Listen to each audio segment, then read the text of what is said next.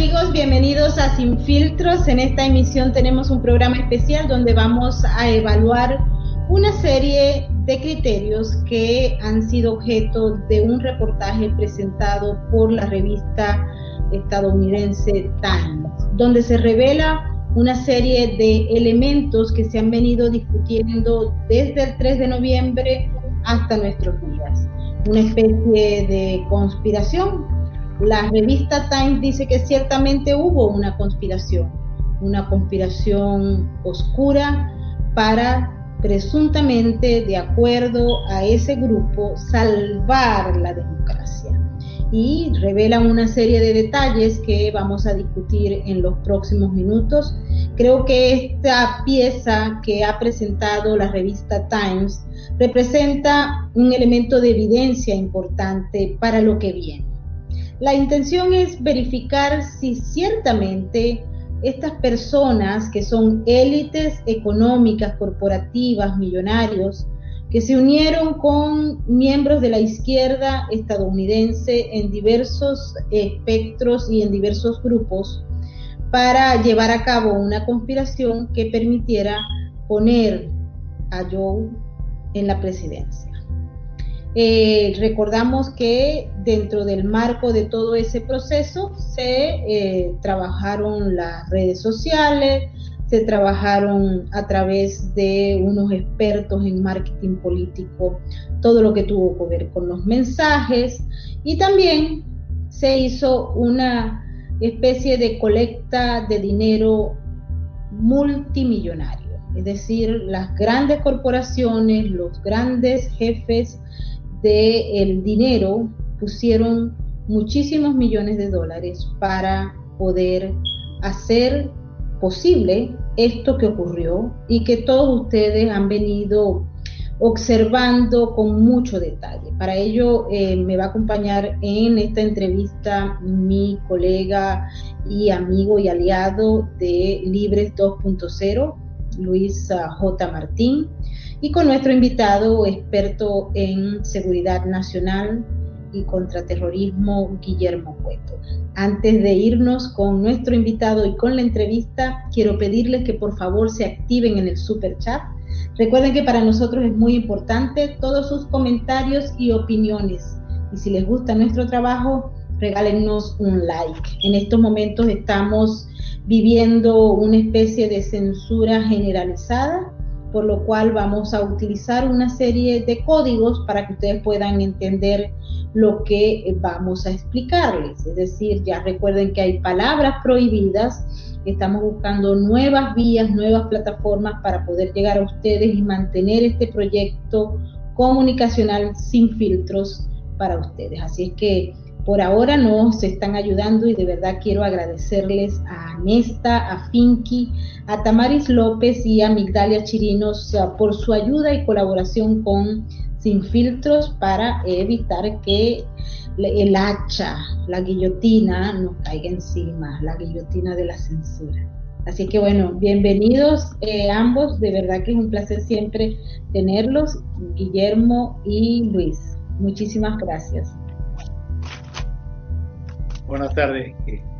Gusto estar contigo, Maybor y Luis, de nuevo, buenas tardes. Eh, mucho gusto estar aquí.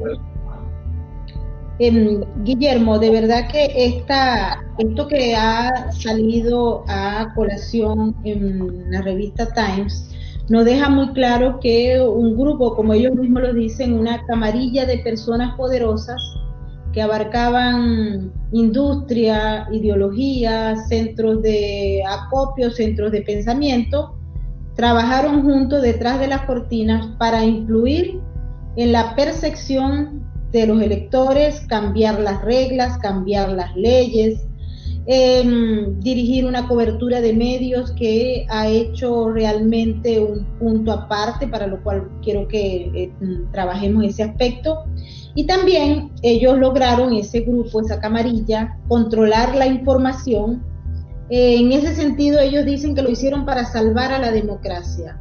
Mi pregunta inicial contigo es si ellos lo hicieron para salvar la democracia o manipularon la democracia para darle muerte a lo que se consideran elecciones libres transparentes y democráticas sin todo este aparataje de conspiración oscura que ellos realizaron y ahora confiesan en este documental. Eh, como tú sabes, y, Luis, mi carrera siempre ha sido eh, de seguridad nacional, nunca político. Yo trabajé para muchos presidentes en la rama ejecutiva, eh, ayudando en seguridad nacional y en distintas agencias de inteligencia de los Estados Unidos. Y nunca eh, tomé ni he tomado partido político.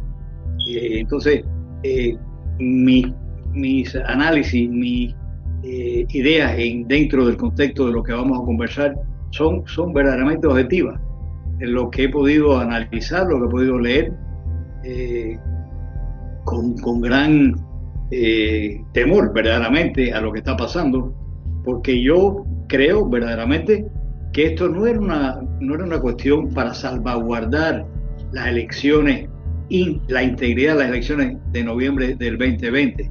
Esto fue un plan sumamente coordinado, yo lo hablaba fuera de cámara con Mebro hace un ratico, con una serie de cerebros, eh, Luis, estoy seguro que está de acuerdo, con una serie de cerebros muy sofisticados, ha sido una articulación geopolítica de una serie de disciplinas y dimensiones que yo nunca, yo he hecho muchos trabajos o participé en muchos eh, conceptos eh, y, planificaciones de ciertas cosas a nivel global. Y para poner lo que se puso en este caso y para llevarlo a cabo como se llevó a cabo y, estructurar una ecuación de la manera tan multifuncional y multidimensional y de, nuevo geopolítica como se ha hecho esto, eh, tiene que incluir potencias extranjeras, tiene que incluir eh, potencias extranjeras en el sentido de países extranjeros, tiene que incluir, en mi criterio, eh, corporaciones multinacionales, eh, corporaciones eh, de los Estados Unidos de mucho poder, no solamente en la parte técnica, sino en la parte también farmacéutica, la parte científica, de nuevo, farmacéutica, técnica, todas las ramas de, difusión, en fin, y todas las organizaciones de base, como son los sindicatos, como son las eh, las organizaciones no lucrativas, las organizaciones eh, humanitarias, Esto, esto, es una cosa sumamente compleja y los movimientos eh, subversivos o insurreccionales. Así que mi respuesta en ese sentido, Maybor, es de que esto uh, ha sido un golpe a la democracia y repito, no solamente a la democracia en los Estados Unidos, sino que esto, en mi criterio, y ojalá que me equivoque, va a tener un efecto multiplicador en otros países donde esto va a afectar, y lo estamos viendo ya en las medidas ejecutivas que Biden está tomando con respecto a, política exterior, con respecto al Medio Oriente, con respecto a Latinoamérica, con respecto a, todo el mundo, de que está verdaderamente tomando una dirección que va en contra de los intereses nacionales de los Estados Unidos y nuestra seguridad nacional.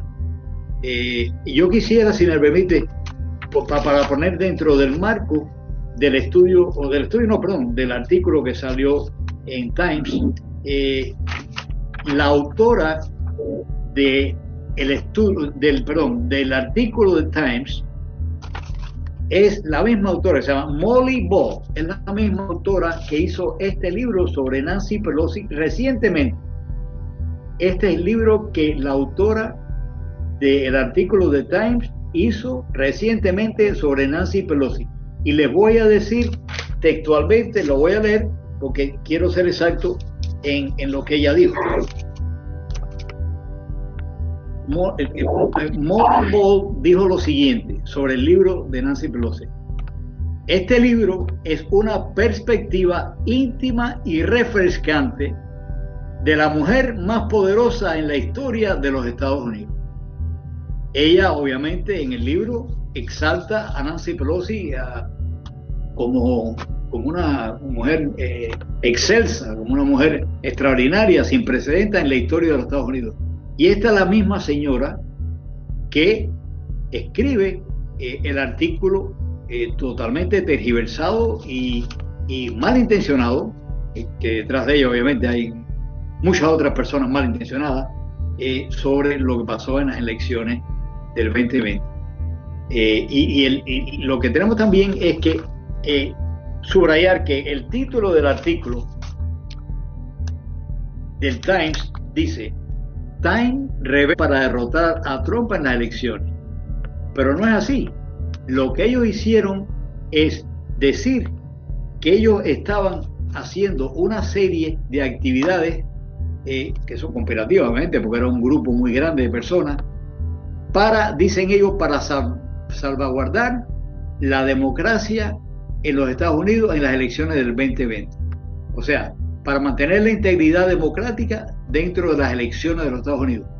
Sin embargo, para mantener, y estoy eh, paraphrasing, o sea, estoy eh, diciendo lo que dijeron, para mantener esa democracia, eh, la democracia que ellos le refieren como democracia, apelaron a una serie de actividades totalmente ilícitas, totalmente eh, que van en contra de, todas las normas legales, tanto del sector privado como el sector eh, eh, jurídico y el sector eh, gubernamental y las entidades gubernamentales de los Estados Unidos.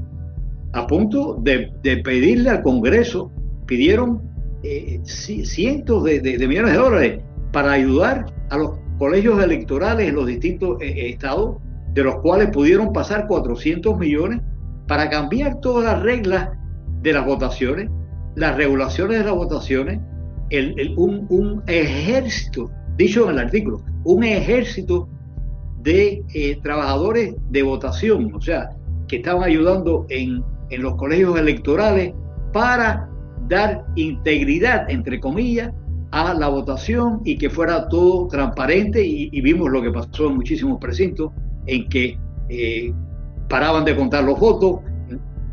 Mebro y yo tuvimos la oportunidad eh, en ese momento histórico de estar en el aire cuando estaban las elecciones eh, llevándose a efecto, no se sabían los resultados finales, pero de pronto recuerdo Mebor, corrígeme si estoy mal, como alrededor de las 11, 11 y cuarto de la noche, que nos estaba entrando toda una cantidad de información donde había unos márgenes y unos estados increíblemente eh, sorprendentes porque no se esperaban que Trump ganaba y Trump ganaba y Trump ganaba. De pronto se nos para la información nos deja entrar información, y estuvimos en el aire hasta la 1 y 30, esperando que nos dieran resultados de precintos y de estados que no lo habían.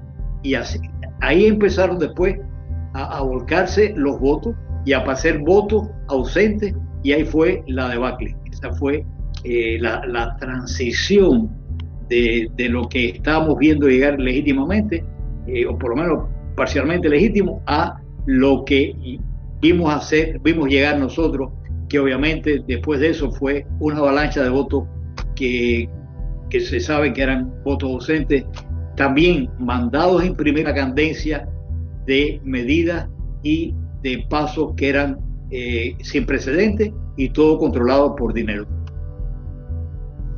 Así es.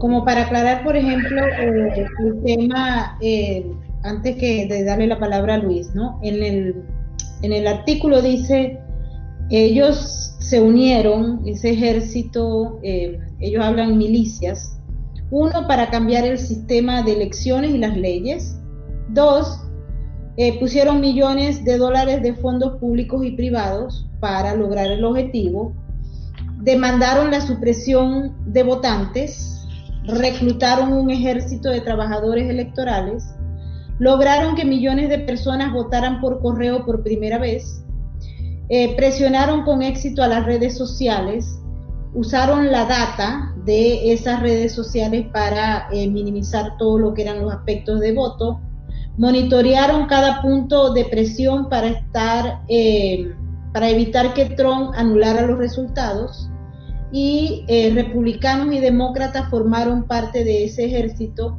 que fueron reclutados para eh, formar parte de la Junta del Programa de Protección al Votante. Estas fueron declaraciones que dio a la revista Time el señor North Eisen, quien es abogado y exfuncionario del gobierno de Barack Obama. También nos llamó la atención, y quisiera que, eh, no sé si Luis se, fijó en este detalle, la señora Vanita Gupta, que ya era una de las representantes que trabajó con eh, Mark Zuckerman, el CEO de em, Facebook, para lograr que se hiciera este trabajo. Y ahora em, el actual jefe de la Casa Blanca la ha nombrado como em, fiscal asistente a nivel nacional, un cargo muy importante. Adelante, Luis. Sí, bueno, la verdad es que este asunto es increíble. Aquí nos hemos tenido que, yo por lo menos he tenido que asimilar que publicase la revista Times todas estas, todas estas informaciones. ¿De acuerdo? Y, claro, el hecho sorprendente, el hecho sorprendente, y aprovechando que, está aquí Guillermo Cueto y que es, eh, bueno, por su profesión es inteligencia, la verdad es que yo tengo varias preguntas a este respecto. La primera, la primera es, para mí es importante la fecha, que esto se publique después de las elecciones. Claro, aquí todos, al ver esta explicación que entendemos que es coherente con su discurso, con el discurso del bando ganador, permítanme la expresión, pues, eh, pues entiendo, entiendo que no lo hubiesen podido hacer antes de las elecciones y creo que la misma legitimidad tienen los hechos que se relatan en Times ahora que antes de las elecciones. Es decir, la primera pregunta es que claro, aquí hay un obvio cambio de, dirección de legitimidad. Y mi pregunta es si esto obedece a una, a una estrategia de inteligencia. Porque quizás ante la posible exposición de todos estos datos por los republicanos, ellos digan, vamos a contar esto que va a saber la gente, pero lo vamos a contar nosotros y lo vamos a contar antes para que nuestra gente tenga la oportunidad de tener un contrarrelato primero y luego decir que, que, se está retorciendo la versión. No sé si puede obedecer por darle una explicación a que lo hayan publicado, porque, porque es verdaderamente increíble. Yo creo que ellos verdaderamente están tratando de desinformar al pueblo eh, y de hacerles ver al pueblo de una serie de cosas que van a salir ahora en, el juicio del presidente Trump, si llega a haber un juicio. O sea, hasta, me refiero a un, eh, un juicio donde hayan testigos y donde salgan una serie de pruebas, porque el juicio, por desgracia, está andando. Eh, pero yo creo que ellos eh, lo hicieron con el objeto de desinformar a la población antes del juicio del presidente del ¿no? del juicio del presidente Trump. Porque así ellos van sembrando y van expandiendo a través de todas las de, las redes de, difusión que ellos tienen, que, que son globales, pero en los Estados Unidos son masivas a través de, la sabemos, de Facebook, de Twitter, de, todas las ramas del Internet que ellos manejan. Eh, e, ellos eh, hacen, eh, hacen una, y lo mencionan en, este artículo, ellos crearon memes, crearon una, crearon una, una, un discurso memético a nivel nacional e internacional y eso fue parte del contagio del pensamiento y el contagio de la ficción que ellos narran aquí. Porque la verdad es que ellos llevaron a cabo todas estas cosas, pero no lo hicieron por preservar la constitución ni la integridad de las elecciones, sino precisamente lo contrario, por llevar una agenda y por sacar a un presidente legítimo a través de unos medios ilegítimos. Ahora, desde el punto de vista totalmente de inteligencia, Luis, eh, todo es posible en inteligencia y contrainteligencia, porque pueden haber acciones proactivas, pueden haber acciones reactivas en inteligencia, eh, siempre que hay un caso de espionaje, siempre hay un contraespionaje, y hay veces que eso tiene dos y tres eh, sombreros distintos, ¿no? que están sirviendo a distintas, distintas causas. Esto tiene que haber sido definitivamente una operación, por llamarlo así, porque así son los términos que nosotros usamos ¿no? en, mi mundo, una operación de inteligencia masiva. Una operación de inteligencia, y no me refiero a inteligencia masiva del gobierno de los Estados Unidos, pero sí de componentes que actuaron como se opera en operaciones clandestinas, globales, en la, comunidad de inteligencia de los Estados Unidos y otras eh, comunidades de inteligencia eh, del mundo entero, de, todos los países, amigos y enemigos. Eh, es algo sumamente, aquí hay una serie de variables, de, de, posibilidades, de planes e intenciones, plans and objectives, como decíamos nosotros, a, corto y largo plazo. Acuérdate que esto lo empezaron hace un año. Esto no, no surgió en medio, esto lo empiezan a planificar. Y en mi teoría empezó muchos años antes, porque aquí hay un elemento que ellos sí lo mencionan, cuando mencionan los memes y la cuestión de la parte cibernética, que ellos sí lo mencionan, tenemos que tener en cuenta de los trolls rusos, de los ataques cibernéticos rusos de San Petersburgo y de Moscú, que han estado invadiendo los Estados Unidos durante las elecciones de 2016, después de 2016, se sabía, el gobierno sabía que seguían activos los trolls rusos eh, a través de la campaña electoral del 2020. Eh, o sea que eso se sabía y por lo tanto eso es un elemento que tiene que haber participado en esto, tanto dentro de los medios de difusión como en la creación de, eh, imágenes y percepciones que, que, que, que mencionaba ahorita, percepciones erróneas de la realidad. Y eso es un trabajo sofisticado de PSYCOP, de operaciones de, psicológicas de inteligencia, en que se hacen este tipo de cosas.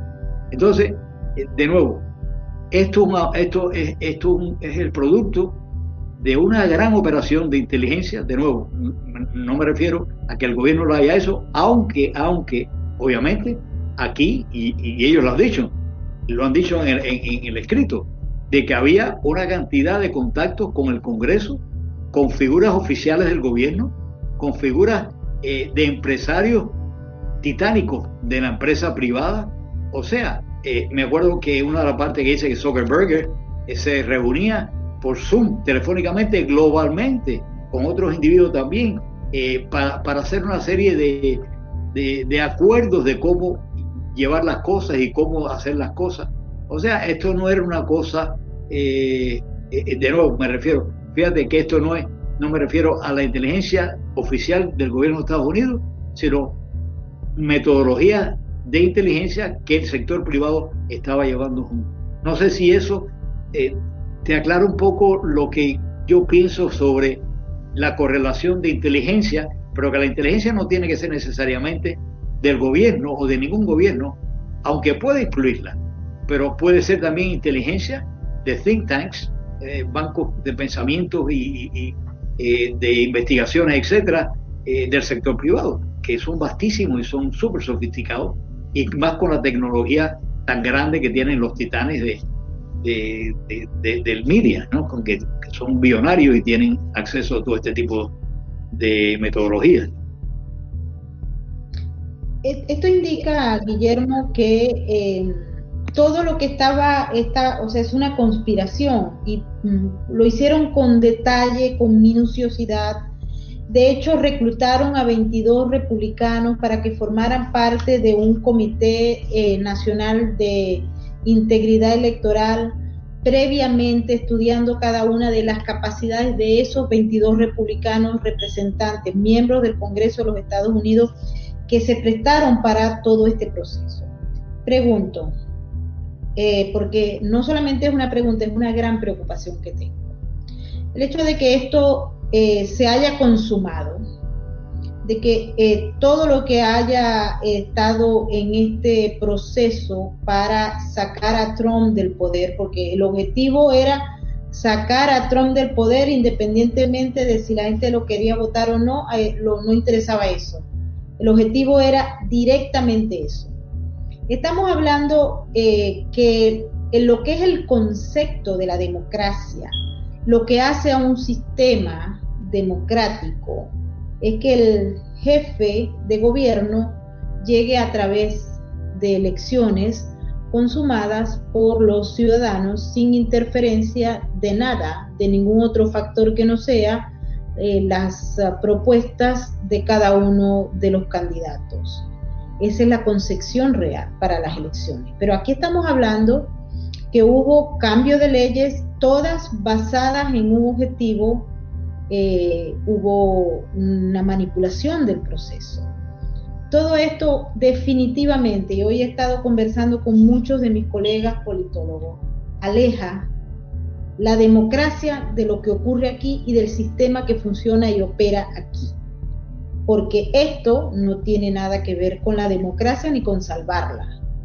Entonces, eh, ¿a qué nos enfrentamos, Guillermo? O sea, ¿qué es lo que, lo que viene después?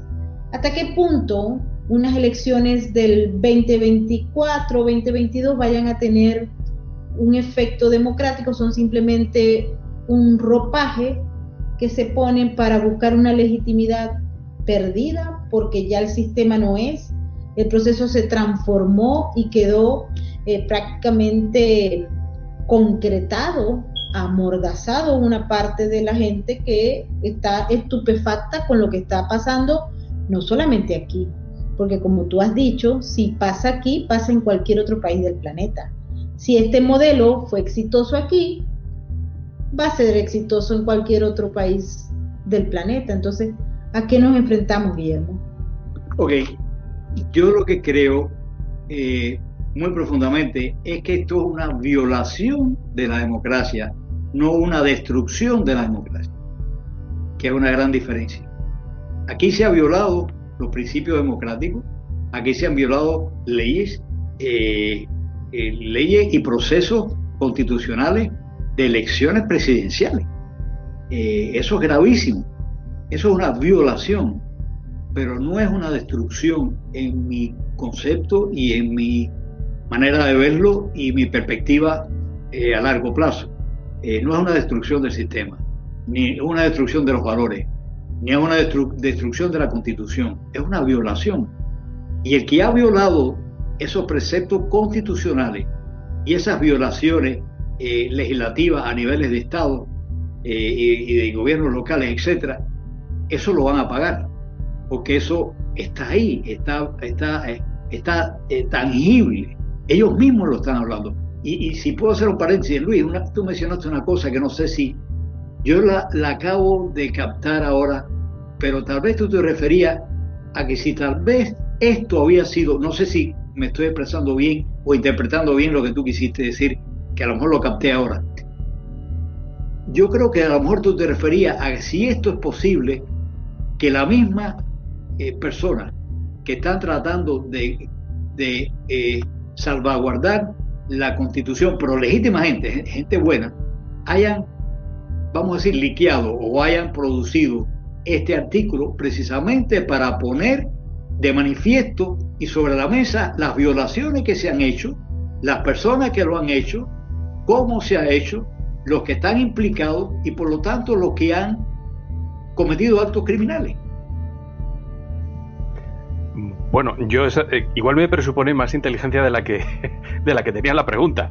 Eh, yo me refería a que si esta estrategia era, pues dado que se va a saber la verdad, pues que digamos que el bando que ha cometido toda esta, toda esta historia ha dicho vamos a exponerlo y vamos a anticiparnos para poder implantar un relato con mayor, con mayor facilidad. Si esta podía llegar a ser eh, el producto de este inexplicable artículo. Que, que, cuidado, que igual lo de igual lo han filtrado también los buenos, no lo sé. La verdad es que ante algo tan espectacular y tan insólito yo estoy totalmente tengo dudas, no, no, no tengo yo creo que esto pudiera ser, este, e, este artículo pudiera ser la narrativa de un, de un juicio, la narrativa de una exposición de las ilegalidades que se cometieron. Y si nosotros, eh, los que verdaderamente eh, resguardamos la constitución, la democracia, la libertad de los Estados Unidos, del mundo entero, seguimos ese eh, blueprint, e, ese, eh, hoja, de ruta. Eh, nosotros tenemos aquí, porque los ingredientes son reales. Lo que pasa es que ellos lo cometieron para sacar a Trump. No lo cometieron para mantener eh, la legitimidad, la integridad, sino simplemente para poner la agenda política de ella y poner a Biden en la presidencia. Pero, pero estos son puntos reales que, que lo, lo esbozó perfectamente bien te digo honestamente, yo lo tenía esbozado, pero, me alegro que tú y yo lo hayas hecho, porque yo fui punto por punto también y decía foco número uno, foco número dos, y tengo como 10 focos que fueron los que mencionaste y que te agradezco que, me evitaste esa exposición porque lo hiciste brillante como siempre. Eh, pero bueno, aquí están punto por punto, por punto, por punto, todas las aristas, todos los pasos que ellos tomaron, cómo lo hicieron, eh, eh, cómo lo articularon, porque aquí está incluido todo el mundo, hasta los grupos de resistencia. Aquí ellos incluyeron hasta los grupos de resistencia, de resistencia, eh, o sea, doméstica. Y aquí hay otra parte que se me olvidó decir la otra vez, pero lo estoy trayendo. Aquí viene la parte que hemos hablado en varios programas, la parte exógena.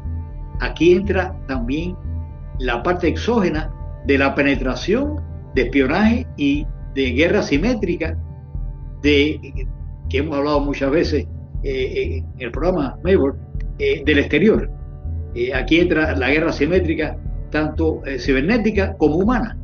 Entonces, por lo tanto, aquí, dentro de este artículo, están mencionados una serie de operativas que alguien que, que si a una persona en la comunidad de inteligencia, a un director de inteligencia, al DNI, el, director de, inteligencia nacional, le dan este documento o este artículo, le están dando en bandeja de plata la, hoja de ruta por donde caminar para ir detrás de los blancos, los targets, que nosotros podríamos eh, coger y ajusticiar y llevar un proceso judicial, porque está todo eh, prácticamente definido. Más otros que se pudieran, obviamente, eh, investigar y, añadir a esto. Pero, pero esto para un investigador, para un operativo, esto es valioso. Yo lo considero valioso, aunque lo, considero detestable, obviamente, desde nuestro punto de vista de principios y de fe y de todo. Es detestable. Eh, a, mí me duele y, y, uff, pasé horas. Eh, como tú decías, Luis, esto hay que digerirlo poco a poco porque es una cosa muy, muy, muy dura, muy dura y muy compleja y muy dura. Pero yo creo que esto nos puede hacer mucho bien porque podemos eh, de nuevo utilizarlo y yo estoy casi seguro, y ojalá que Dios nos oiga, que esto se va a utilizar en todo el proceso de las próximas 32 horas en el juicio en contra de Trump. Porque van a poder sacar eh, verbalmente eh, o sea, eh, datos específicos y trayectorias específicas que están mencionadas aquí. Y esto le puede dar ingredientes a, la defensa, o sea, al team de la defensa de Trump, para poder poner sobre la mesa una serie de pruebas, más otras que no están aquí. Es como decía, la exterior. Obviamente que va a salir eh, todo lo de la familia Biden, todo lo que Biden hizo en el exterior, todas las articulaciones que tenían con China, que tenían con Rusia, que tenían con Ucrania, etc. Esto es una caja de Pandora. Si se sabe utilizar bien y se utiliza bien y hay espacio para utilizarla, yo creo que nosotros podemos sacarle beneficio a esto. Guillermo, una de los, uno de los ah, eh, temas que estás enmarcando dentro de lo que es un falso impeachment contra Trump, porque una buena parte de los abogados que conocen y son respetados en materia constitucional han señalado que eso carece de legitimidad y de constitucionalidad. Sin embargo, vale la pena destacar algunos aspectos.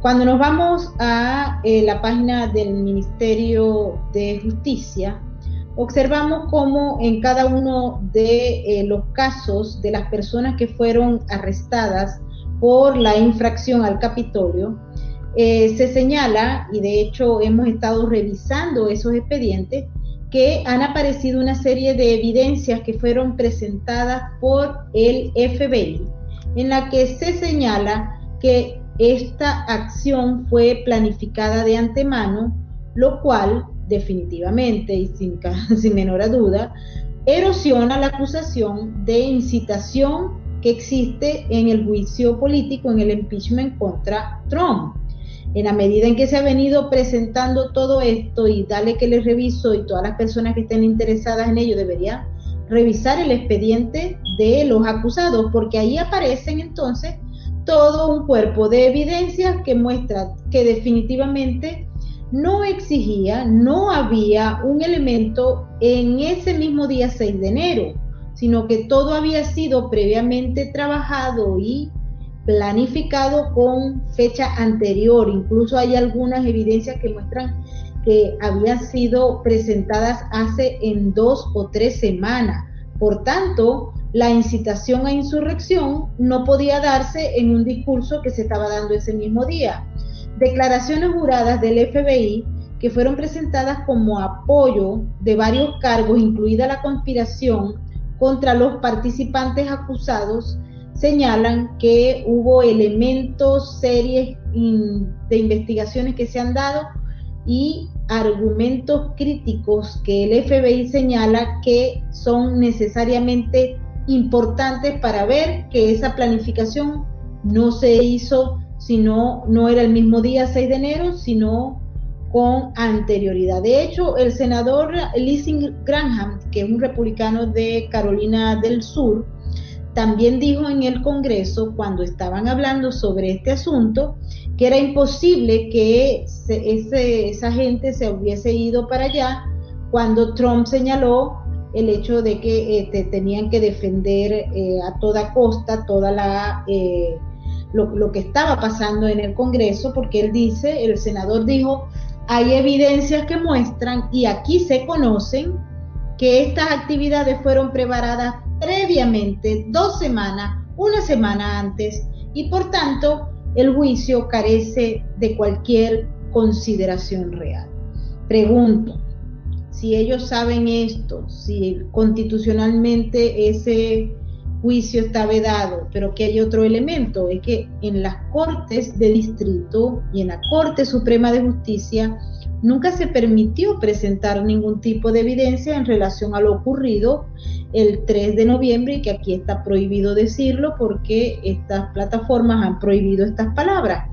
Pero ¿en qué estamos? Y eso quiero que volver a preguntar, Guillermo, porque yo no estoy muy confiada sobre la reacción institucional para fortalecer la democracia en estos momentos, tomando en cuenta que la máxima institución de justicia de los Estados Unidos se negó a revisar los planteamientos que estaban haciendo los abogados de una parte, es decir, los abogados de quien para la época era presidente. Ellos se negaron, ellos no quisieron inmiscuirse en este asunto o eran parte de todo este proceso que están planteando ahora en la revista Time o simple y llanamente son instituciones que no están en capacidad de reaccionar para defender la constitución y las leyes. Ok, eh, ahí hay de, de las dos partes. O sea, lo importante de lo que tú acabas de mostrar es que eso es el FBI, eso es el Departamento de Justicia, eso no es un abogado privado, eso no es un grupo de personas defendiendo a un, a, un eh, una persona u otra, en este caso al presidente Trump. Eh, esto es el Departamento de Justicia. Eso no se puede eh, rechazar. Eso es un hecho. Eh, cuando ellos preparan eso, lo hacen con tanta minuciosidad y tan, con tanta exactitud, porque cuando ellos abren un caso, que como le llaman abrir un caso, un file, y lo hacen con tanta exactitud para poderlo procesar. Porque los supervisores de ellos, de los agentes especiales que están investigando todo esto, le dicen, no hagan nada eh, que, que no merezca la pena si no van a conseguir pruebas y evidencias que son eh, posibles de llevarse a una corte y obtenerse un veredicto en contra de la persona que hemos arrestado. O sea, eh, ellos lo hacen con mucho detalle y el hecho de que ellos muestren eh, esas evidencias y la, o sea, todos los datos que tienen sobre esas personas, que esos serán 300, pero hay muchísimos más, muchísimos que están en proceso y muchísimos que no se han dicho, porque hay, casos delicados que no se han dicho porque tienen otras implicaciones, inclusive internacionales. Pero yo creo que el hecho de que sean del Departamento de Justicia, Maybor, eh, tiene una connotación distinta, porque ya eso va al Departamento de Justicia, va al, Inspector General, general, eso se hace una declaración del Inspector General eh, y eso lo, se lo hace al Congreso, y eso se lo hace, y, eso es bipartidista. Eh, eso es una persona que sí responde por el apoyo que le han hecho, o sea, por la designación que le ha hecho en este momento. Eh, no me recuerdo quién será el inspector general activo o, eh, en, tránsito o en transición bajo el presidente Biden, pero esa persona tiene que responder al gobierno. Y esas son pruebas que la ley tiene que seguirla. y no es la decisión de una persona, sino de, del Departamento de Justicia. Eso es distinto. Que pero justamente la persona que aparece en el reportaje de Times dando información y señalando que ella participó directamente en todo el proceso de la conspiración, es decir, la abogada Vanita Gupta, Vanita Gupta, ella es ahora la fiscal o sea, la segunda de a bordo del Departamento de Justicia. ¿Cómo va ella a actuar en contra de sí misma si ella participó en el proceso de conspiración? Porque inclusive los, inspectores generales, los fiscales, eh, tienen eh, contrapartida o tienen balance dentro de lo que es eh, el, gobierno. Y ahí están, obviamente, los comités congresionales que oversight, tienen oversight, tienen eh, supervisión eh, de jurisprudencia sobre ciertas ah, acciones del inspector general. O sea, acuérdate que gracias a Dios nosotros tenemos un número considerable dentro de eh, lo, que, lo que es, perdón un momentico, tengo que apretar un momentico la, la batería aquí. Bueno, Luis, adelante. Sí, yo quería aprovechar para dar las gracias a José Rodríguez por ese superchat, por ese mensaje patrocinado. Eh, lo que pasa es que se ha quedado un poquito arriba, así que igual no lo vas a. Yo le he pillado aquí, digo, cuando tenga oportunidad le doy las gracias. Dice que los globalistas lo planean todo y los demás nada. Oye, ¿qué razón lleva? Yo tengo la sensación de indefensión. Porque aquí parece ser que, que aquí los únicos que, está, que tienen un plan para y dispuestos a todo son, en fin, bueno, eh, antes de que regrese, decirte, hacer una puntualización al margen de la entrevista, bueno, al margen pero relacionada, que a mí me ha recordado mucho todo este tema de los guerreros digitales y los trolls y todo esto que hacían en Bolivia, que hacían, eh, que han hecho aquí en España, que tenemos aquí con, todo este tema de en Venezuela, que se hace también, esas personas dedicadas a dar la batalla en, redes que ahora nos, nos explicamos a toda nuestra audiencia los han, los han martirizado. A toda nuestra audiencia, cada vez que decían algo, les han, les han dicho de todo, nos han, nos han insultado, nos han llamado conspiranoicos, nos han, bueno, pues no era ninguna locura, que hay una conspiración. Proseguid, por favor. Sí, adelante, Guillermo. Sí, eh, perdón, eh, eh perdón, Luis, eh, con referente a los hackers, esto ha estado funcionando de una manera muy sofisticada como decíamos, desde el año 16, que yo lo vengo siguiendo. Eh, y recuerda que hace muy poco, recientemente, hubo un ataque de los rusos de, una manera masiva a 18.000 entidades en los Estados Unidos y a, si mal no recuerdo, eran 300 y pico de las eh, Fortune 500. Ellos penetraron a eso, que fue a través de, de SolarWind y eh, precisamente el SolarWind es la que hizo, y lo hablamos también en otro programa, el software de, de las eh, máquinas electorales de dominio. Y ahí hay también eh, capital chino y control de acciones chinas. O sea, esto todo está eh, unido. esto no es nada que se hace sin planificación y sin una coordinación increíble. Pero recordemos eso, ¿eh?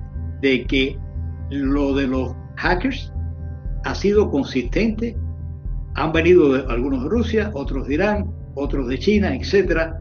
Eh, pero y también acuérdate que hay hackers que son eh, que están operando en, en, el hemisferio nuestro, porque ellos han sembrado ya células de hackers en el hemisferio nuestro y están atacando a los gobiernos.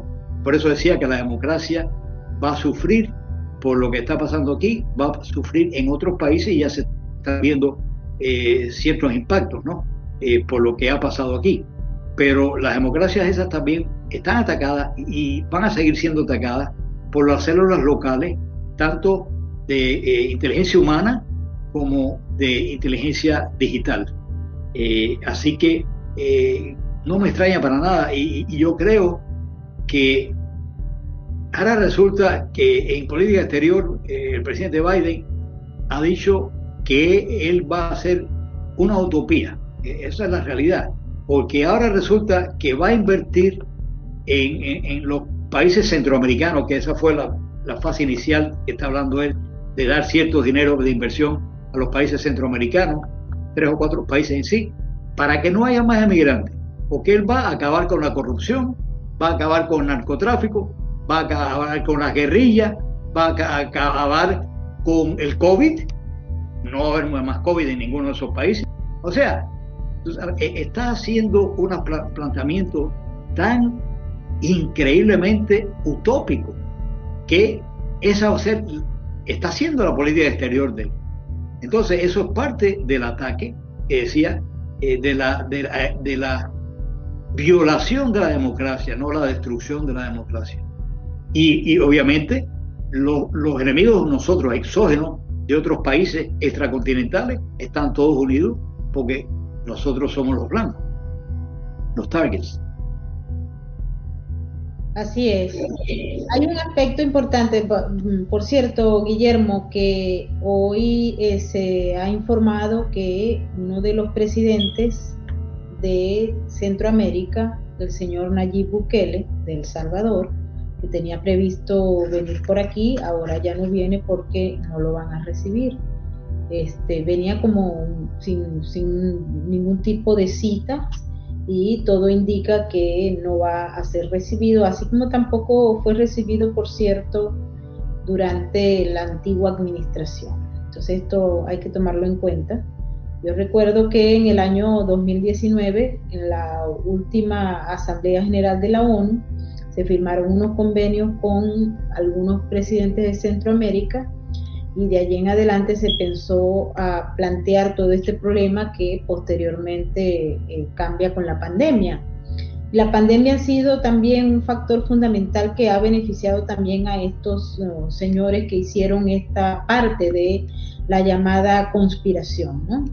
La historia definitivamente de esta conspiración, Guillermo, es creativa. Nadie se la estaba imaginando. Cuando uno lee el artículo del Times, eh, uno siente, aparte que es muy difícil de digerirlo, como decía Luis, porque realmente los amantes de la democracia nos cuesta mucho digerir estos asuntos pero aquí cuando eh, se plantea que ellos, o sea, la, situación es que ellos plantean, uno, que eh, todo era un caos, ¿ok?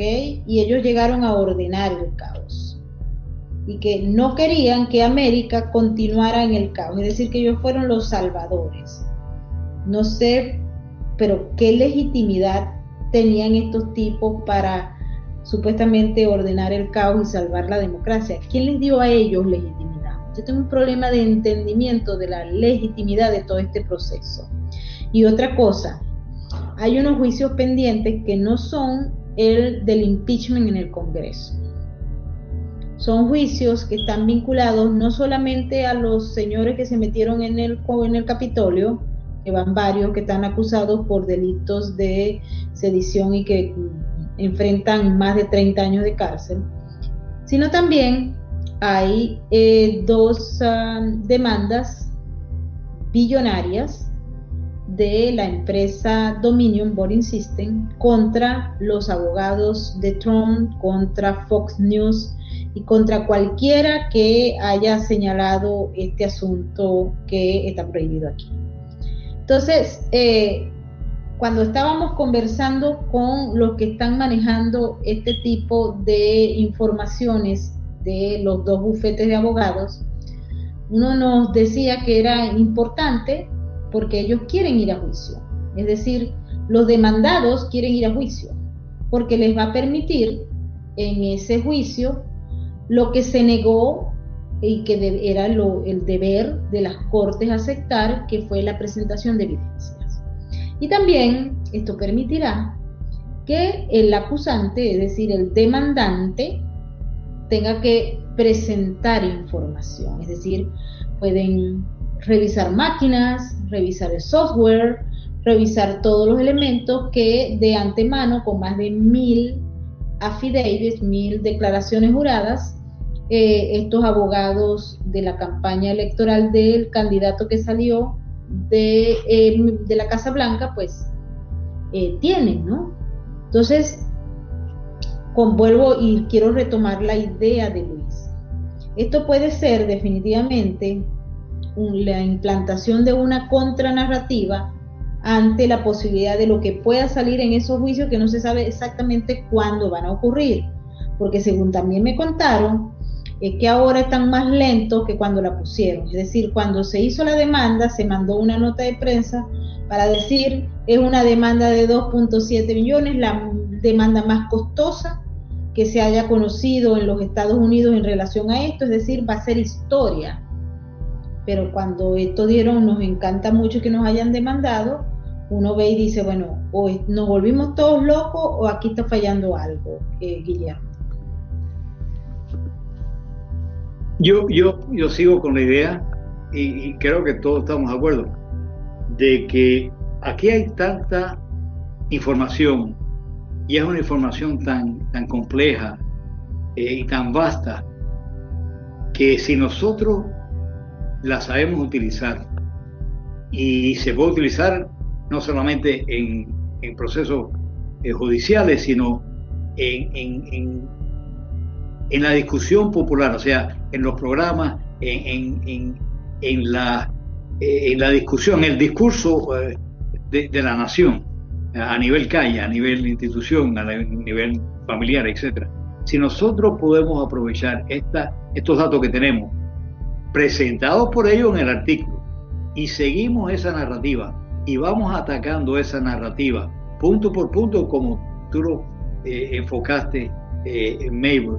Yo creo que tenemos una gran oportunidad de mostrar, como ahora mismo tú decías, eh, la contranarrativa, o sea, lo que los abogados no pudieron presentar en la corte, lo van, o sea, los abogados de Trump no pudieron presentar en la corte o se lo denegaron en la corte. en este momento esto se va a poder eh, hablar, se va a poder presentar eh, en, los niveles más altos del gobierno, porque va a ser en el Congreso, en, el, juicio de un presidente que, de, de yo lo, impeach, eh, es increíble, pero, pero se va a poder discutir todo esto. y yo creo que hay muchas cosas también que van a salir más a la luz pública, porque también hay, de la misma manera que hay unas cuantas personas, por ejemplo, en el mundo de eh, de la tecnología y el mundo de los Facebooks y de Twitter, etcétera, que están tomando una posición. También hay otras personas eh, de las mismas disciplinas que están tomando una posición que están opuestos a todo esto y que se sienten censurados y que se sienten callados. Y todos nosotros igual, porque ¿cómo nos van a quitar el primer eh, derecho de la Constitución de expresarnos y, y de, una prensa libre y, mucho menos. O sea, somos un país grande, poderoso, y este no es un país comunista, este es un país eh, libre. La gente aquí le gusta expresarse, le gusta eh, vivir libre. Eh, muchos de nosotros hemos venido huyendo a, a regímenes totalitarios y comunistas y, buscando libertad por varias generaciones. Y el país en sí, desde que se fundó.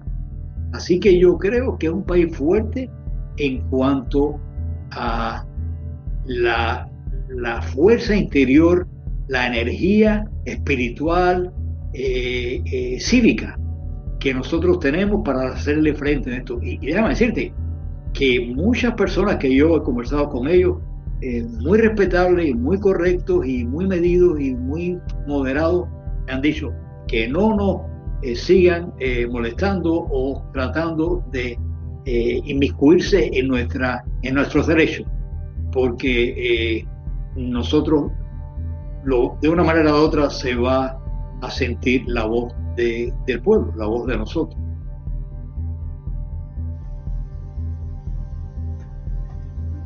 Sí, Maybor, no, no tienes...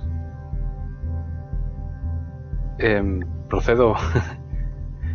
sí. Eh, no, te, eh, decía Luis que adelante, adelante. Sí, sí, de acuerdo. Bueno, a ver, eh, hacer una, una puntualización. Es cierto que es información extensísima, es increíble. Si cualquiera ve, eh, nosotros eh, estamos acostumbrados a hacer artículos pues de 200 palabras, de 500 palabras, de 1000 palabras. Así se mide cuando haces un trabajo. Para... Esto, es, esto es un artículo increíblemente grande y sorprende. Sorprende. No nos ha pasado desapercibido de entrada. Diré como anécdota que dos de mis eh, informadoras que se dedican a este tipo de cosas me dijeron, mándanos cosas más, mándanos el resumen. esto es lo que hay. Hay que, hay que estudiar esto.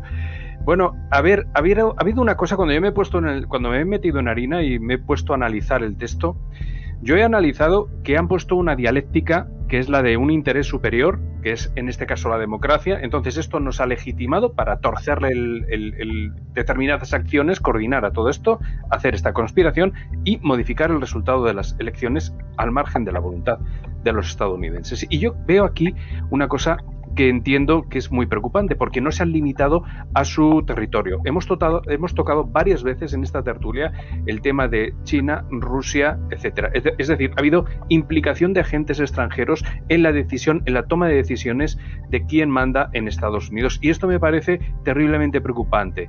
Yo, de hecho, eh, establecí en tres niveles la conspiración. Uno, conspiración contra Trump Dos, conspiración contra la democracia. Y tres, conspiración, y aquí es donde le pido a usted que me aclare, contra los intereses de Estados Unidos. Quiero decir, aquí si uno busca el qui prodest, ¿a quién le beneficia esto? ¿Por qué China? ¿Por qué Rusia? ¿Por qué otras otros países o unos agentes externos debieran de ayudar a esta conspiración? Yo digo, bueno, pues evidentemente mm, tendrán alguna suerte de rédito en que gane otro, otro agente que no sea que no sea el suyo. Entonces yo aquí me pregunto si con ese pago de favores se está yendo contra los intereses de los Estados Unidos y si esto se puede extraer de, esa lectura o si ya yo, yo estoy diciendo una locura. Se puede, se puede eh, dirigir en contra de los intereses de nosotros y de esos países aliados a nosotros.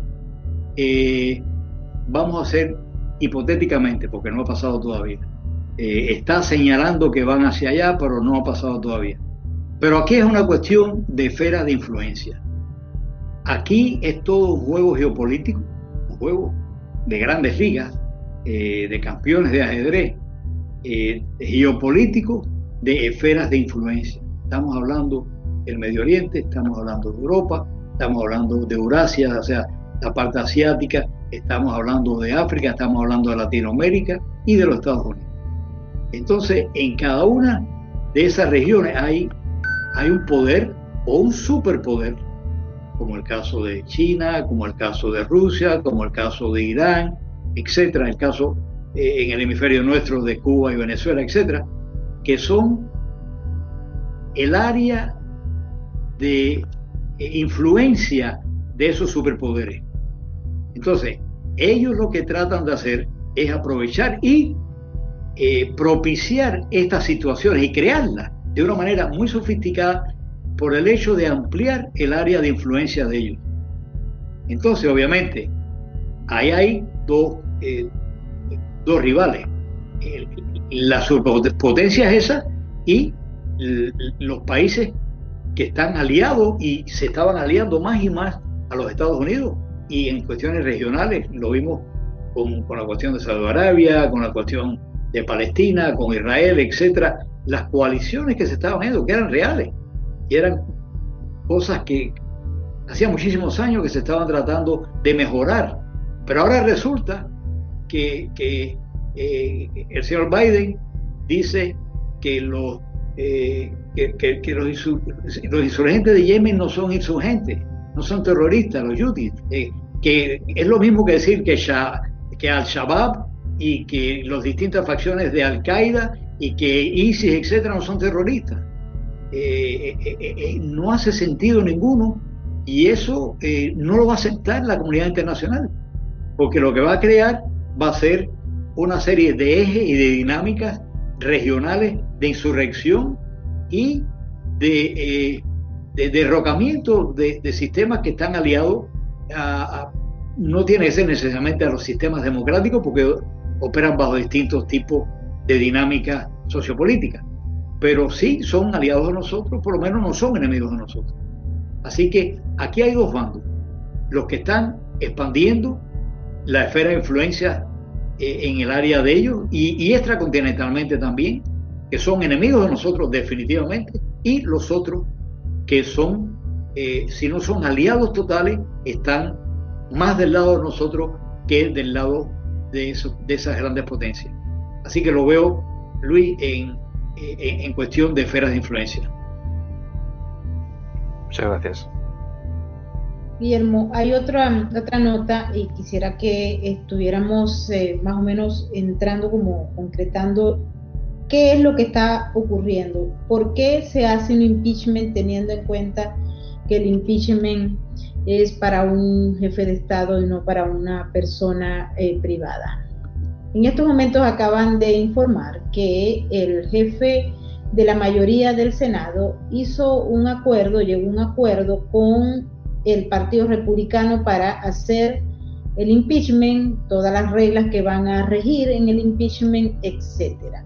Y los abogados del expresidente Trump han señalado que en el jurado no existe ningún tipo de jurisdicción para tratar a un expresidente, un ex oficial de gobierno, como un eh, presidente activo, que todo eso forma parte de un acoso político, pero que no tiene rigidez en la constitución. Ellos hablan de la violación de las leyes y de la constitución, aunado a todo el proceso que se ha dado sobre la violación de la libertad de expresión.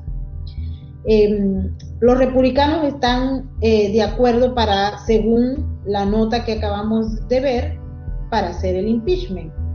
Obviamente no tienen todos los votos, pero si observamos el artículo de Times, dice que allí participaron republicanos y demócratas. Unos creían que eso era algo honesto, sin embargo, no se dieron cuenta que era una verdadera conspiración para sacar a Trump, del poder. Pero hubo otros que sí estaban conscientes de esto. Cuando uno va hacia atrás y recuerda las declaraciones o las conversaciones que se tuvieron en conversación, por ejemplo, con el secretario de Estado de Georgia, que es republicano, y con todo este grupito, uno se entera que el Partido Republicano no está exento. Es decir, no, no todos los miembros del Partido Republicano están exentos de esto que ocurrió y que a todas luces pareciera que es ilegal, eh, pero no tenemos la más mínima idea quién va a decir que es ilegal. O sea, ¿quién dice en estos momentos que esta conspiración es ilegal? Me pregunto, no sé si me explico, Guillermo. Sí, eh, es que una cosa es la conspiración que por lo menos lleva un año en curso y es una conspiración verdaderamente que, según el artículo es una conspiración muy sencilla, que no es nada sofisticado y que es algo, un grupo, eh, dicen ellos, un grupo desorganizado, que hay que tener cara dura para decir eso, porque más organizado que esto y más planificado que esto. Esto, esto es un plan, en mi lenguaje y en mi mundo, esto es un increíble plan operativo, es una operación geopolítica global. Eso es lo que es. O sea, es muy compleja. Ahora, volviendo al punto tuyo o tu pregunta, Mego, cuando estaba pasando todo este año, hubieron una serie de dinámicas dentro de la política nacional, en el cual los republicanos, eh, tanto de la Cámara como del Senado, cogían posiciones y tú veías que lo vimos en, en, momentos clave como cuando lo de Cábana, de, con, después con lo de ENI, o sea, una serie de, momentos precisos en que ellos tenían que tomar una posición. Y, había algunos que iban a un lado y otro hacia otro, pero nunca, por ejemplo, ahora en este momento, eh, la gran mayoría de los republicanos estuvieron eh, unidos en contra del impeachment. Entonces, eso te da una medida de que están desunidos en algunas cosas, pero en cuestiones que son básicas, no solamente para el partido, para el país, para la constitución, para la legitimidad de la democracia, yo, yo creo que hay cohesión. Yo creo que hay, mucho más eh, falta de egoísmo, eso es lo que veo, falta de egoísmo. O sea, hay más, no es generosidad, es simplemente legitimidad en cuanto a los principios nuestros. Así que yo creo que esa eh, coherencia la vamos a ver en el juicio del presidente y la vamos a ver que van a estar eh, en bloque, si no son todos, son la gran mayoría en contra de la posición de, eh, de, la Cámara y del Senado, la parte demócrata. Así que yo, yo veo esa diferencia y eso no es que me dé esperanza, es que, es que yo creo en eso y, y lo hemos visto a través de, la historia. Y, no es cuestión solamente de partido, te garantizo, garantizado, porque los conozco, que dentro del Partido Demócrata hay congresistas que son buenos y son congresistas que son fieles a la Constitución. Tendrán una, eh, una hoja de ruta eh, de una programática eh, sociopolítica distinta para la nación o de asuntos de relaciones exteriores pero no quiere decir que sean traidores al país, ni que ellos vayan a claudicar en cuanto a la democracia, nuestro sistema democrático. Ese es el mayor reto que tiene Biden y Kamala Harris, que esa gente no van a ir en contra del sistema democrático. Su gente, sus demócratas, y menos los republicanos. Eh, Luis, ¿tienes alguna pregunta para Guillermo? Sí, sí, vamos a ver. Estamos hablando de, cosas tan increíbles, con una magnitud tan impresionante, que, incluso eh, hablamos de, un, eso, ¿no? De, un operativo mundial. O sea, es, es algo, tenemos que hablar en estos términos, en estos términos. Y claro, ha sido, en mi opinión, tan obvio que incluso la ciudadanía ha estado denunciando acciones que iban en este sentido. Es que hay una conspiración, es que es total, esto cual, etcétera. Entonces, yo creo que ha sido algo muy visible y mi pregunta eh, va dirigida un poco al, mundo de la inteligencia y decir, eh, la inteligencia de Estados Unidos se ha visto sobrepasada o ha debido de ser controlada de alguna forma para que no actuase o quizás es que si no tiene una dirección una orden expresa no puede actuar dentro de determinado de determinado ámbito. Es decir ¿por qué, por qué ha habido una yo diría total ausencia de respuesta Ok, yo creo que por cuestiones eh, netamente políticas han habido ha habido una debilidad en la fortaleza y la energía de la comunidad de inteligencia en, su totalidad. Eh, eso lo vemos en el Departamento de Justicia porque el FBI es parte del, Departamento de Justicia. Lo vemos en, eh, el Secret Service que, no está ni en, en, el Ejecutivo ni está en el Departamento de Justicia. O sea, lo vemos en distintas agencias y lo vemos en las agencias del Ejecutivo. Eh, no es por falta de energía institucional, ni energía de los componentes y de los oficiales de esas instituciones. Eh, créeme que la energía y la fortaleza de mis compañeros eh, es increíble. Eh, ellos sacrifican todo. sacrifican hasta la familia su bienestar, su seguridad. Ahora aquí en Miami acaban de, matar a dos muchachos del FBI eh, y, dieron de gravedad a tres, porque fueron a un lugar a hacer un search warrant con una orden de, de Y un loco con un, ah, un rifle de asalto los abatió a través de una puerta.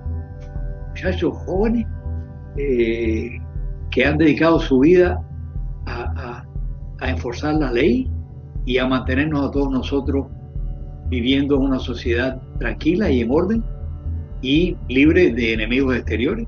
Igual con las otras agencias que trabajan en el exterior, en el extranjero. Eh, ahí hay una fortaleza que no se puede decir en palabras porque hay que vivir. Igual que en las Fuerzas Armadas. Yo he estado en, esto lo puedo decir en términos generales, yo he estado en invasiones de civil, pero he estado con soldados. Y yo he visto a los muchachos jovencitos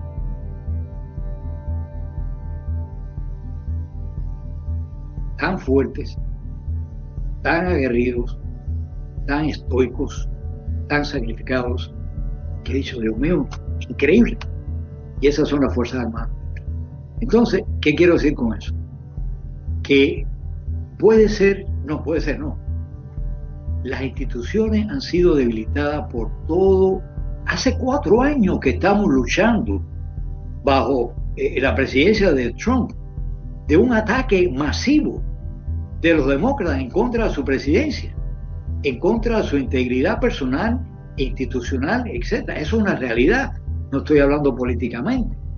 Entonces, eso va, tuvimos el caso de, lo de Comey, de, de, todas las, cosas que pasaron en el Departamento de Justicia por la cuestión de, lo de Hillary, de lo de Obama, o sea, toda una serie de, problemas gravísimos. Eh, después, la cuestión en contra del presidente. El primer impeachment, ahora el segundo impeachment. Todo eso va quitando la atención de los directores de las agencias. Eso te lo garantizo porque es así, porque son humanos. Y tienen, primero que nada, ellos están obviamente debajo de un escalafón de subordinación. Eh, algunos pertenecen al Poder Ejecutivo, otros no, pero todos están debajo del Consejo de Seguridad Nacional y obviamente el Consejo de Seguridad Nacional, la última instancia del presidente. Así que eh, han estado con el foco de atención eh, tan, eh, o sea, tan diferido, tan diversificado, tan erosionado. Estoy hablando a los más altos niveles, primero que a los más altos niveles. y también, por desgracia, hay directores de departamentos y de agencias que han, por X motivo, aparentemente, y creo que todos estamos de acuerdo en eso, han sucumbido a la politización y se han convertido en instrumentos políticos de un presidente o de un partido, o no sabemos verdaderamente quién nos maneja, pero sí se ve que han cedido a lo que debe de ser eh, lo lógico dentro de un proceso de investigación y de hasta judicial. Así que a, nivel de directores hemos visto que eso ha pasado. A nivel de implementación y de, parte operativa, repito, las agencias, los departamentos son muy fuertes, muy, muy fuertes. Se, se mantienen fuertes y es, es que se, se, vive fuerte, día a día. Y se vive, se, decirte, la mayoría de esa gente son eh, practican la religión, distintas religiones, pero son gente de fe. Son gente que se fortalecen con su fe, se fortalecen con su familia, son buenas personas. Eh, y eso le da vitalidad y le da una base de estructura al país y a las instituciones. Entonces, yo sí creo, Luis, que ha habido debilidad institucional por la diversificación tan grande que ha habido en los targets, en, las miras, en los enfoques, en las cosas que había que hacer en prioridades geopolíticas y nacionales. Eh, ahí ha habido eh, debilidad, pero no por falta ni de capacidad ni de deseo profesional de los integrantes. Ha sido por politización. Y por lo tanto, yo sí creo que eh, la gran mayoría, inclusive los niveles altos de jurisdicción y los jefes, eh, con la exclusión, repito, de unos cuantos, eh, son gente íntegra. Y que siguen investigando, van a seguir investigando. Y lo que pasa que ellos no han podido presentar las pruebas de los casos que estábamos hablando, por ejemplo, ahorita. Eh, si esos 300 casos de esos expedientes abiertos que están listo para ser presentado en la corte. A ellos les dicen, no pueden presentarlo, no lo pueden presentar. Y se quedan ahí. Pero no quiere decir que los casos no sean sólidos. Simplemente es que hay una, una, eh, una capa eh, legal, eh, jurisdiccional, que les impide presentar esa prueba. Así que, de que todas estas cosas que hemos estado hablando sobre este, este, este nefasto ah, documento o escrito, está lleno de de eh, elementos que nosotros podemos sacarle muchísimo fruto y que creo que eso va a ser el resultado final de todo este de esta conversación. O sea no solamente de este escrito sino de todo el proceso porque no hay manera de que eh, haya una presidencia ni una administración ni un gabinete ni una eh, agenda doméstica ni extranjera o sea de relaciones exteriores que vaya con la dirección y con la, eh, con la ligereza, por decir algo, con que está yendo esta administración. A veces eh, yo quisiera ciertamente ser más optimista, pero no sé si la pasantía que hicimos en Venezuela por 22 años eh, no nos permite mm, llegar al optimismo y ser positivos.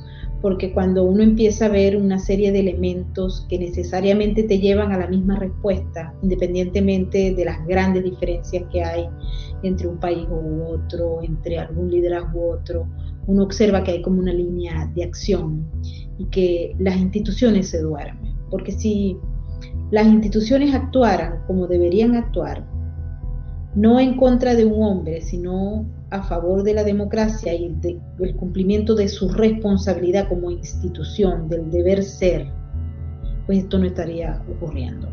Pero no pasó así. Entonces, ah, mucha gente me dice que em, en los Estados Unidos se es muy naif, se es muy, no sé cómo traducimos naif en español, pero se es muy suave, muy, muy sedoso, no, no se va más a la picardía y ahondar sobre lo que hay detrás y por eso pues eh, han ocurrido tantos eventos que son lamentables en el día de hoy. Eh, Estados Unidos, un país ah, exportador de libertades y gran apoyo para las democracias del mundo, tiene un hueco en la democracia. Ya los pensadores de la ciencia política, de la filosofía y hasta de la economía nos habían dicho que esto iba a ocurrir que el proceso democrático de los Estados Unidos estaba fracturado, estaba en peligro.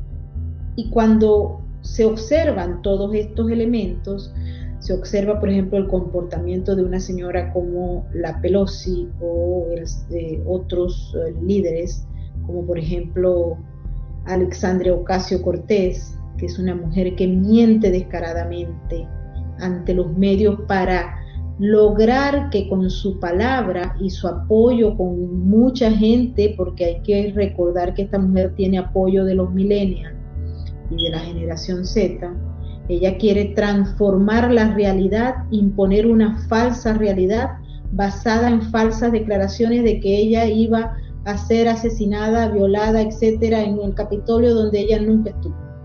Entonces, ¿Hacia dónde vamos? Obviamente que se observa y yo de verdad, Guillermo, quisiera ser tan optimista como tú, pero yo siento que esto está fracturado, que aquí las instituciones no funcionaron, que la Corte Suprema de Justicia se lavó las manos, que el FBI, que todas las agencias involucradas no lograron hacer el asunto a la hora que era el Departamento de Justicia.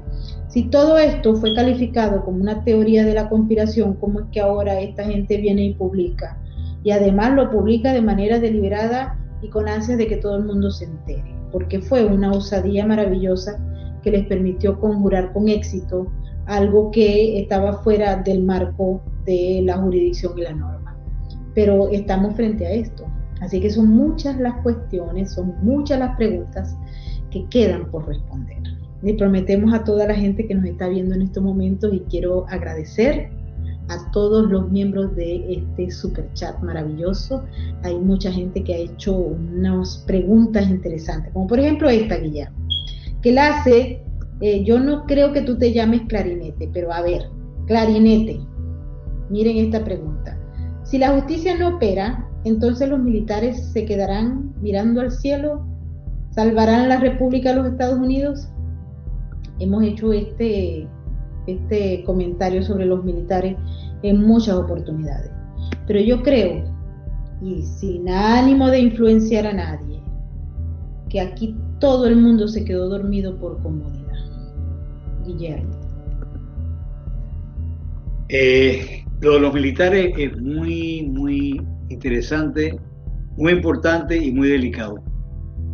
Eh, los militares no son como en nuestros países, en la gran mayoría de nuestros países, que toman acciones o toman decisiones eh, eh, deliberadamente y por su cuenta autónomamente.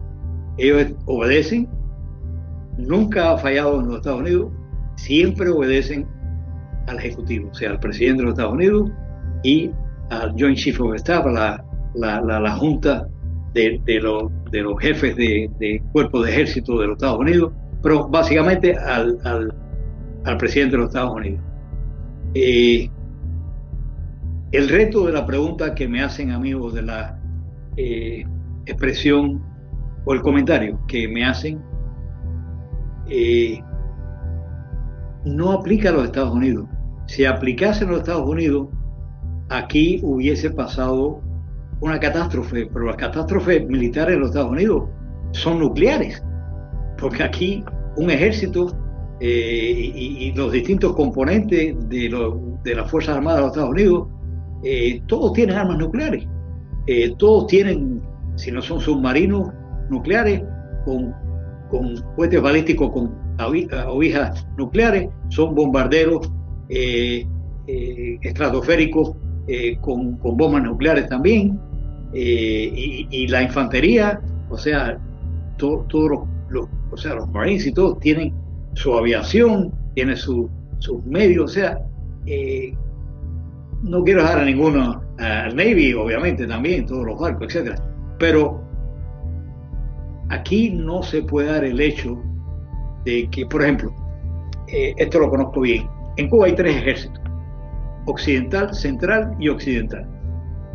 En Cuba puede haber una fracción en los ejércitos porque ellos inclusive han tenido momentos en que han estado a punto de, entrarse a tiro, como se dice comúnmente, ¿no? porque han tenido resillas y, son regionales, eh, son descentralizados, aunque todos pertenecen al MIFAR, que es el Ministerio de las Fuerzas Armadas. Y ha habido momentos en que Raúl Castro, eh, ministro de la Defensa en aquella época, ya, ya no lo es, ha tenido que ir a a tratar de parar el enfrentamiento de, ellos. Eso yo lo sé eh, muy bien. Entonces, eso pasa en Cuba, pero aquí no es así. Aquí todo es concéntrico. Aquí vamos a, poner una, figura, el Pentágono. En el Pentágono radica todo el poder y todas eh, las fuerzas de mando de los Estados Unidos y ahí está todo concéntrico. Eh, todas, todas las instituciones armadas se subordinan al presidente de los Estados Unidos. O sea, ¿por qué los militares aquí no han actuado? Porque no pueden actuar. Eh, yo no sé si ustedes han visto en, el Estado de la Nación, cuando el presidente le habla a todo el Congreso y el Estado de la Nación que se hace una vez al año, los militares ni pestañean, ni aplauden, ni se paran, ni nada. Parecen, bueno, no quiero decir, pero parecen eh, personas que son inanímicas. Eh, pero es por disciplina. Ellos no hacen ninguna expresión. Serio, de nuevo, con sus manos eh, para adelante y es una disciplina.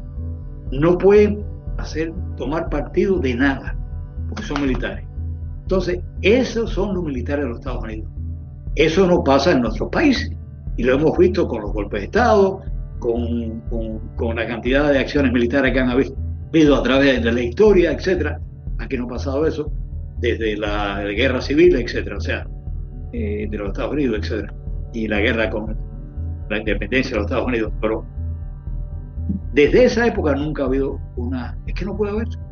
Entonces, la respuesta mía es que eso, si Dios quiere, no va a pasar. Se han hecho películas excelentes en donde los militares se rebelan y toman el poder y yo estaba eh, dentro del gobierno muy interesante cuando a Reagan le dieron un tiro y resulta que a Reagan el pobre eh, estaba muriéndose literalmente. Y yo conocía al secretario Alexander Haig en general Alexander Haig en persona. Y yo tuve ocasión de darle el, Presidential Daily Briefing a él personalmente eh, por ciertas circunstancias. Y me acuerdo que el pobre hombre para que los rusos y los chinos y todo el mundo supiera de que aquí había control y que el presidente estaría eh, muriéndose, pero que aquí todo estaba en control, salió en televisión y dijo, no se preocupe que I am in charge, yo estoy aquí, pero lo hizo de buena intención, no fue un golpe de Estado, fue para que, como una imagen de poder, de, poder, sea, de cohesión, eh, el pobre le costó un, una enemistad tremenda con Nancy Reagan, la esposa del presidente, porque Nancy después le, dijo al presidente, oye, eh, mira, este hombre general eh, dice que él está en poder y tú muriéndote y él cogió el poder. No, era de, él era un hombre muy bueno, tanto Reagan como el general. Pero bueno, es un ejemplo simplemente. Eso pasa, pero nunca ha pasado y no va a pasar. Así que la respuesta no es militar en los Estados Unidos. Así es. Bueno, eh, no sé si Luis tienes algún comentario final sobre el tema que estamos tratando. Este, quiero eh, darle un mensaje a toda la gente del Superchat. Nosotros no estamos cansados, nosotros vamos a seguir. El hecho de que estemos diciendo qué es lo que vemos no quiere decir que nosotros vamos a pararnos, a acostarnos a dormir. No. La lucha sigue y en los mejores términos, aprendiendo cada día más cómo pelear con todo esto que está ocurriendo, que es enorme. Ok, así que no, no es que necesito ánimo, yo estoy súper animada.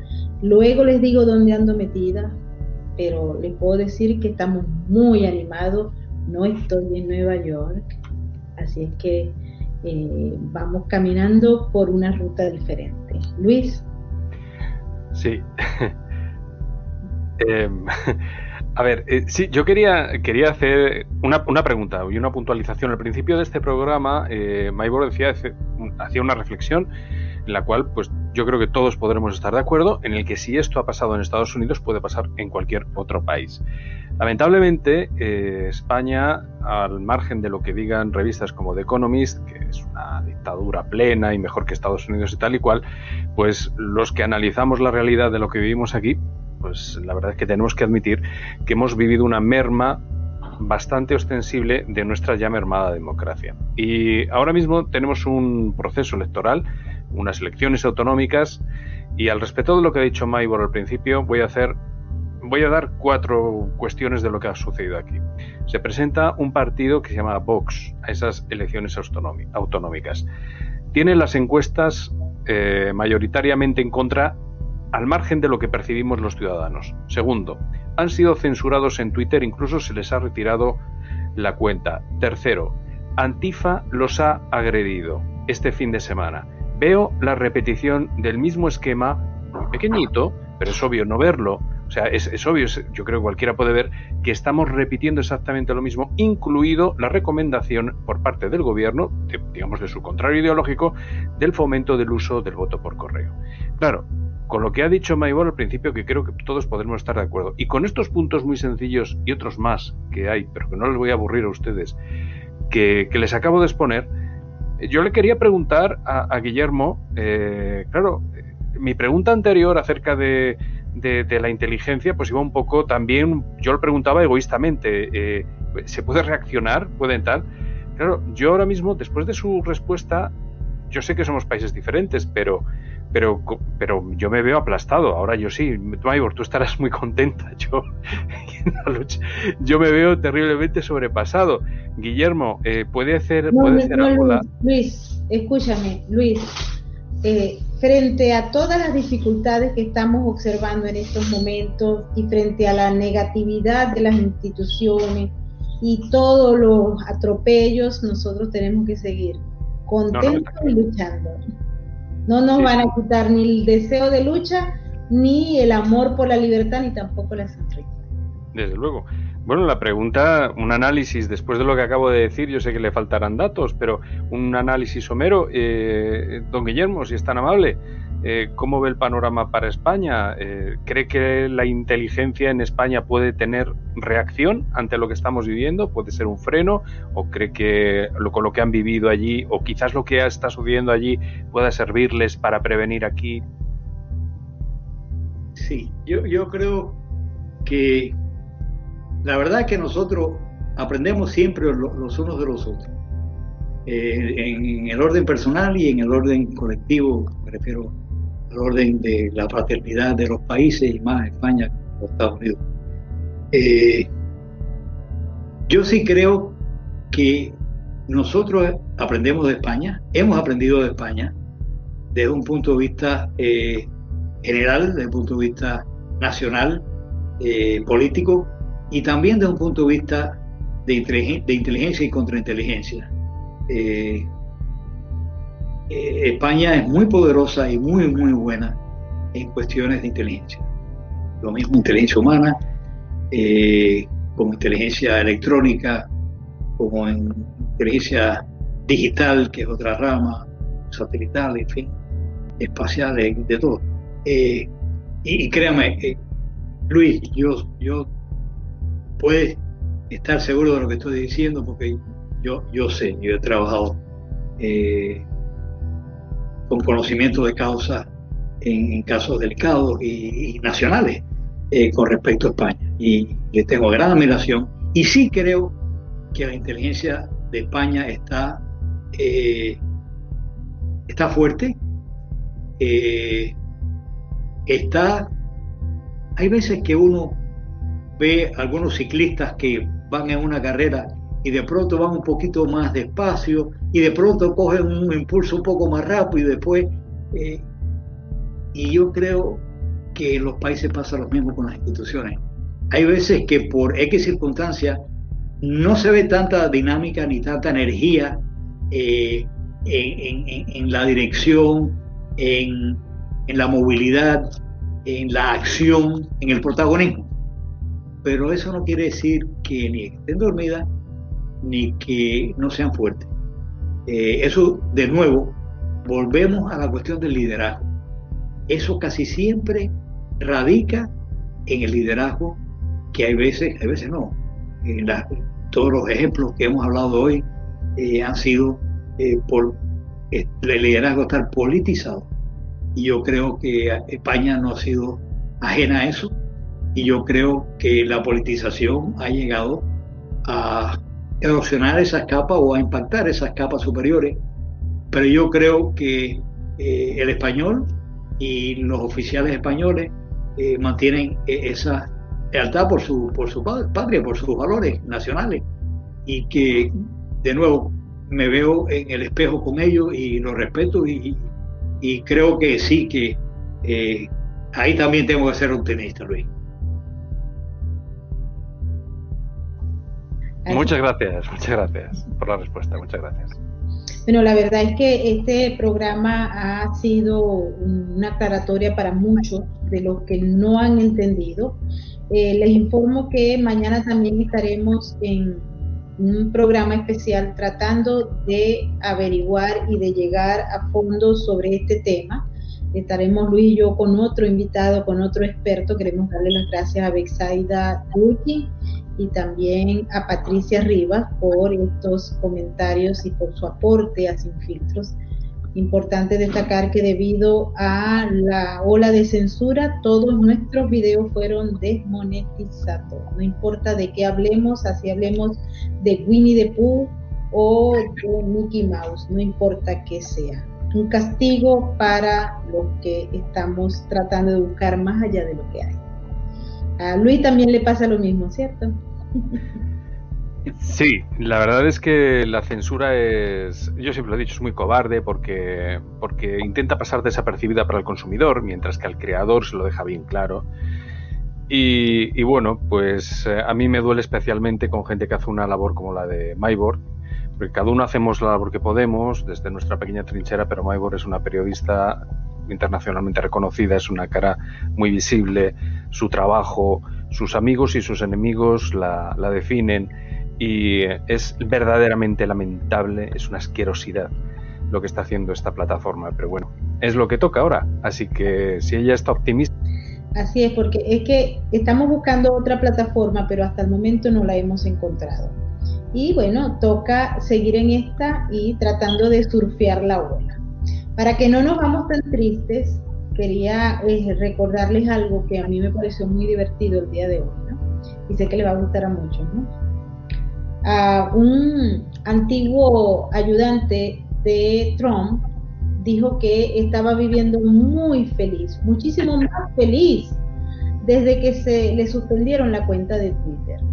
Y este señor, en una declaración eh, que ha dado a una agencia europea, también señalaba que la más contenta de, de los que estaban contentos porque el presidente Trump o el expresidente Trump no estaba en ninguna red social, no estaba activo solamente en Telegram, pero él dice que Melania Trump, su esposa, está muchísimo más contenta porque él ahora tiene tiempo para hacer un montón de cosas que anteriormente pues dedicaba ese tiempo a Twitter. Entonces, bueno, todo no es negativo, ¿eh? todo, hay cosas positivas dentro de todo este proceso.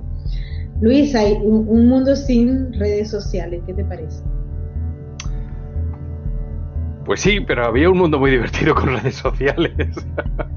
No, definitivamente, pero hay que, hay que mm, sacarle el lado positivo. Bueno, el presidente está, jugando más golf, haciendo más ejercicio y supuestamente pues preparando algunas cosas que uno no sabe ni qué, pero el, ayudante dice que está mucho más contento y, y, eso pues no sé si a ustedes les habrá pasado, pero hay veces que las redes sociales en el proceso de adicción hacen que eh, la gente sea menos feliz.